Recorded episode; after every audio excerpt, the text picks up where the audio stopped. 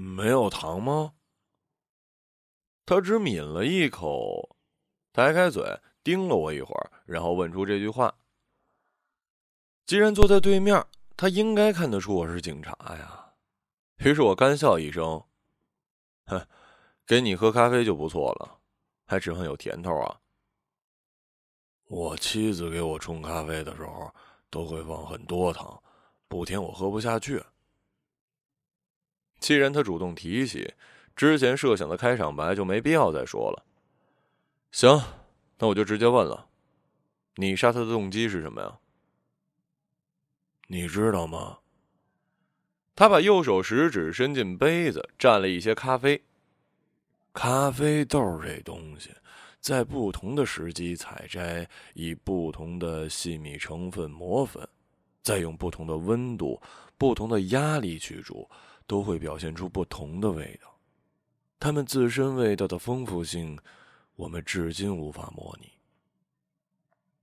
在之前的几份审讯笔录上，关于动机，他的说法很一致：没有动机，因为他一直坚持他的妻子是自杀，简直就是鬼扯！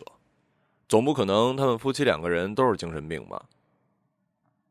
在见到方维元之前，我从来没有想过恋人 Online 这种上亿用户的软件，它的总工程师会长成这个样。看起来没睡醒的眼睛，胡子刮不干净的下巴，肯定撑不起西服的肩膀，还有几乎一样粗的四肢。他和普通程序员似乎没什么两样，甚至有点病恹恹的，一点都不像一站在他那领域最顶端的人。当然了，更不像是杀人凶手。但是现实经验和小说设定也会有重叠的地方，就是这种看起来人畜无害的角色，才更可能在某个不经意的段落突然痛下杀手。方维元，亿万人顶礼膜拜的总工程师，某种意义上的造神者，同时也被怀疑为凶残的杀妻嫌疑人。因为按照媒体的说法，虽然我们一直嗤之以鼻，方维元杀妻之后，吃掉了他的脑子，连带被用来藏尸的冰柜，我们带回方维元妻子的尸体，交给法医，法医判定死因是安眠药服用过量，并且死者的头颅是空的。我清楚的记得。被掰开大口子的脑袋，就像一颗蹦开的核桃。方文元的妻子是他大学校友，比他小两届。按照他们共同朋友的说法，他是方文元的狂热崇拜者。我在毕业纪念册上见到了这个女人的照片，齐肩长发，单眼皮儿，嘴边有一颗痣，算不上漂亮，但很精神，想必很受同学们欢迎。照片底下写了一行小字。刘希音，二十二岁，渴望爱人也被人爱。这句意有所指的话，不知道方维元看到过没有？我们在方维元家里收集证据，也在他和刘希音的朋友、同事、邻居间做记录证词，试图为夫妻不和找到一些佐证，把这样一桩不寻常的案件往相对正常的路子上带。但却得到了一些相互矛盾的说法。刘希音那边都说夫妻和睦，恩爱如初，坚信凶手另有其人；而方维元这边呢，不是沉默，就是遮遮掩掩。假如我没有理解错的话，你从来没有爱过你的妻子，是不是？被问到这样的问题，如果方维元真的不是凶手，他要么大声反驳，要么一笑而过。他舔了舔嘴唇，两只手握在一起，抬到桌上，靠近鼻尖那你要先定义我。你觉得我是什么？什么意思啊？意思就是，你觉得我只是现在坐在你面前的这个躯壳呢，还是所有来自于灵魂的创造？我以为我抓的是一程序员。我双手抱胸，眯着眼睛打量他。其实你是一个哲学家，这牵涉到哲学吗？我觉得这是很浅显的道理。不爱就说不爱，没必要逃避。凡是逃避就是否定，这样浅显的道理我还是明白的。没有直接证据指向谋杀的方向，但也没有足够的证据足以让我相信这真的是自杀。案子陷入了僵局，局里也承受巨大的社会压力，因为总工程师被我们拘留，群龙无首的游戏遭遇了自上线以来最严重的黑客攻击，数据泄露，账号被窃，集体掉线，层出不穷。尽管我们怀疑这是软件公司为了迫使我们释放方维元而演出的苦肉计。而面对遍布网络的嘲讽文章，我们还是明智的保持了沉默。我并不了解方维元这个人，因为我不是他的用户，甚至有些反感那些沉迷于游戏里的人。人工智能再怎么先进，能跟你谈恋爱也好，帮你打理起居也好，它终究只是一个按照程序运行的机器，怎么会比一个活生生的人更能带来交流的愉悦呢？爱也好，被爱也好，都是虚假的。难道说，在我们这时代，“他人即地狱”这句话已经深入骨髓，被视为理所当然了吗？虽然心里不情不愿，还是在手机里装了恋人 online。既然方文元把他所有的精力投入到这个里面，应该不是所有，他还抽空杀了他的妻子。那这个软件就是了解他的最佳途径。软件的启动页面是黑色的。中间位置慢慢浮现起一道白色橘杠，如此丧气的设计似乎与它作为恋爱软件的定位不符啊！白色区域越来越大，直到占完整个手机屏幕，没有出现软件的名字，也没有出现任何的标语，只是一个轻轻跳动的抽象标志在正中间。说不好那是什么，可能是心脏，可能是一只手。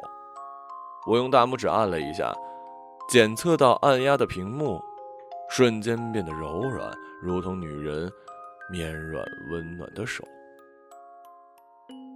你好，虚拟恋人和我说的第一句话比预想的平淡许多。我也回复一句：“你好。”便不再说了。假如对面是一敏感的女人，想必单就被我冷漠和不善交谈就给吓跑了。今天天气不太好，我看了看窗外，有点阴。是啊，要下雨了。你是谁啊？我是不是可以把方维元理解为这个虚拟恋人的父亲？如果我告诉他我是来调查你爸爸的警察，他会有什么反应？他保持沉默，回避我的问题，那就违背了身为机器人必须服从人类的义务。他有问必答，大义灭亲，那他以后怎么自称是具备人类感情的先进智能啊？人类感情的基础不就是自私吗？我是警察，很高兴认识你，很早以前我就想认识你了。哼，为什么呀？因为我很喜欢你啊。我慢慢滑动手机屏幕。把这几天和虚拟恋人的聊天记录都让方维元看了一遍。你是不是很了解人性啊？他看了我一眼，似乎想笑。为什么这么说呀？如果不是把人性钻了个透，你怎么能开发出这么高级的人工智能？和他聊天，我觉得有被尊重。哦，不对，是被爱慕的感觉。是吗？所以才这么受欢迎，很会爱人。我问你，开发这么一程序，是不是能挣很多钱啊？你觉得我是为了钱？我希望他是为了钱。我希望，如果我们这个世界不能像期盼的那样美好，一定要出现杀人凶手的话，那他们都只是为了钱。你直接回答我的问题就行了。没多少钱，我上大学的时候挣的钱就够花一辈子了。听他这么稀松平常的说出来，同样作为男人，我心里有点不舒服。所以呢，叫什么？为了科学？为了玩儿，可以吗？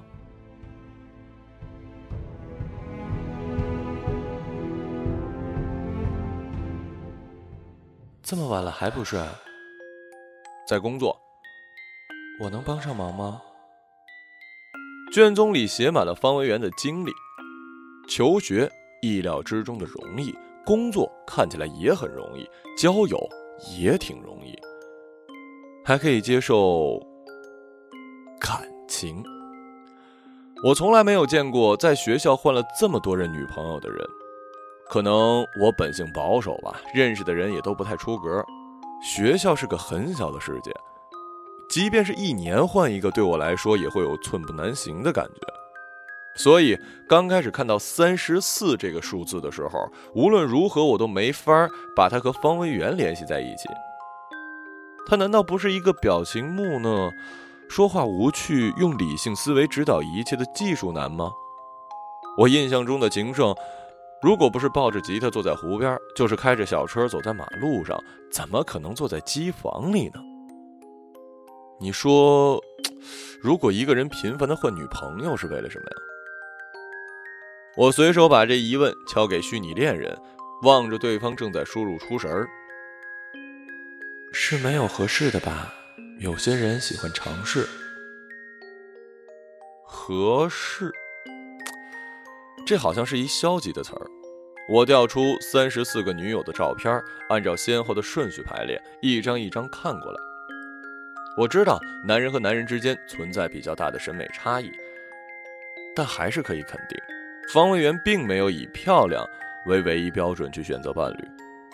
这里面有好看的，也有不好看的，甚至我直言不讳地说，有几个真的非常的丑。最后一张是刘希音，方维元的妻子，本案的死者。她正对着镜头下，有一只手抚摸着她的辫子，很可能就是拍照人的手，更可能就是方维元的手。听他的朋友说，他们结婚之前求婚的甚至不是方维元，而是刘希音。那个时候，方维元知道自己会在将来的某一天杀死这个笑起来很好看的女孩，并且挖出她的大脑吗？怎么定义合适啊？把这问题抛给机器人似乎没什么意义。啊，这个因人而异。我听说有人把喜欢吃一样的菜当做第一标准呢。喜欢吃一样的菜？我把三十四张照片合拢在手里。你们这些人都喜欢吃一样的菜吗？那前三十三个女友。如果知道最终胜者的奖励是身首异处，会作何感想？可能是最后一任女友身上有什么不具备的特质。作为一个每天跟犯罪者打交道的警察，我善于应付的是隐藏在蛛丝马迹里的恶意和杀机，而不是儿女情长背后的柔情蜜意。另一个男人为什么要从他的女友加强连里选出某一个作为终身伴侣？我怎么可能猜到？即使是我，好像闻到了咖啡的香味。咖啡好了，去喝吧。手机屏幕上显示着这句话，我才想起来，虚拟恋人和家里的电器是连在一个网络里的。你不打算叫我早睡了？我知道你要熬夜呀。我走到咖啡机旁，尝了一口，很甜，放了很多糖。为什么是刘希音啊？方文元高举双手，长出一口气，看着我。你说为什么娶她呀？对。你不是查案，该咨询情感问题了？好吧。这几天你也用了恋人 online，感觉怎么样？我不好意思说出内心的真实想法。回答我的问题。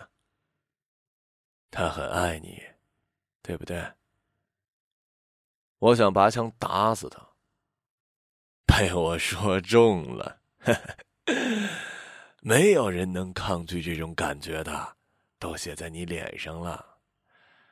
说起来，其实你们马上就要结案了吧？他猜的没错，科学鉴证科已经锁定凶手，再高明的手法也会留下破绽。毕竟方维元最擅长打交道的是冰冷的机器，而不是冰冷的尸体。同事们还详细跟我讲述了他是如何切开刘希音的脑壳，取出里面的东西，吓得我一阵反胃。是，但是。我还是想知道动机，我想知道为什么。这是你个人的意愿。是的。其实我一开始就告诉你了。还记得我跟你讲的咖啡豆吗？我们把恋人 online 的核心程序连带计算机作为重要证物予以没收。软件公司虽然公开谴责满大街的用户抗议。也无济于事。我们拆开计算机，像剥洋葱一样一层一层剥开。线缆和电路板就像人类的血管和器官一样纠缠在一起，一件一件放在地板上。如果血肉组合的躯壳可以爱人，可以被人爱，那凝聚了几千年人类智慧的电子元件为什么不可以呢？方维元告诉我说：“不可以。”除非，计算机的最里层，被电线连接的培养皿中，一颗完整的大脑被泡在里面。那是刘希音，方维元妻子的大脑。人类无法模拟复杂的咖啡豆香味，更无法模拟复杂的人类情感。你知道有一个总是被无数人问的问题吗？是选一个你爱的人在一起，还是选一个爱你的人在一起？这个问题很可笑，难道这两个人就不能是同一个人吗？方文元睁大了眼睛。对，理论上是可以的，但是在我这里就不能是。我不需要我爱的人，我需要的是爱我的人。我有一套复杂的判定方法，去确定哪个女人是最爱我的。他们都是我的崇拜者，爱我是一定的，但是有多爱，是不是爱到愿意为了我而奉献一切、牺牲一切，这需要一步一步筛选。还好，我在大学期间就找好了最合适的人选。合适，是一个消极的词。因为他最爱你。是的，我取出他的大脑，把他作为恋人 online 的中枢，让全世界的用户都直接连接到他的大脑，与他在线恋爱，并不是什么程序、什么机器，而是一个有感情的、有爱意的活生生的人。他你怎么保证他愿意跟那些陌生人谈恋爱呀？嘿嘿。我开发的核心并不是一个恋爱程序，恋爱程序有什么难的？而是一个化身程序。所有导入恋人 online 的用户数据都会通过这个程序进行化身，而他们化身的对象就是我。你明白了吗？恋人 online 的核心是我的妻子，而全世界的用户经过化身程序的伪装，都会变成我的形象。在他的眼里，你们都是我，都是那个他爱的我。我不记得那一刻有没有冲动跳起来一拳打在方维元的脸上。你利用他对你的爱，制造了一个欺骗所有人的机器。不是，他爱我，我不爱他。我用这种方法给他爱。在他余下的生命里，在他的意识里，每时每刻都和我在一起，都被我的爱包围，有什么不好啊？瞬间的妙论听起来总像是真理，我一时想不出话来反驳他。那我明白你为什么不需要你爱的人了。你并不笨啊，你怕舍不得是不是？他没有回答。方维元被行刑之前，我又去见了他一次。我们的对话很短。有什么遗言吗？好像没有。真的没有？他抽了抽鼻子，很响，引得狱警侧目。那个猎人昂奈还在运行吗？没有了，他被锁在仓库里。整个程序都停止运作了。应该是吧。那他会很寂寞吧？我想起刘希音毕业照上的话：“渴望爱人，也被人爱。”你那个所谓的化身程序的源代码已经被删除了，所以不可能再运行了。但是，你明白原理，对吧？我点点头。那一瞬间，我看见他无神的脸上有了一线生机，好像他灵魂的某个部分又可以继续活下去了一样。仓库里一片黑暗和阴冷，只有违逆人伦的怪兽才应该被囚禁在这儿。我按下开关，机器又启动起来，恋人 online 在我手机上启动，连接中。连接中，连接成功。你好，你好，你是谁？我靠着机器，隔着钢铁外壳，似乎能感受到那副大脑的余温。我是方维元，很高兴认识你。很早以前我就想认识你了。为什么？因为我很喜欢你啊。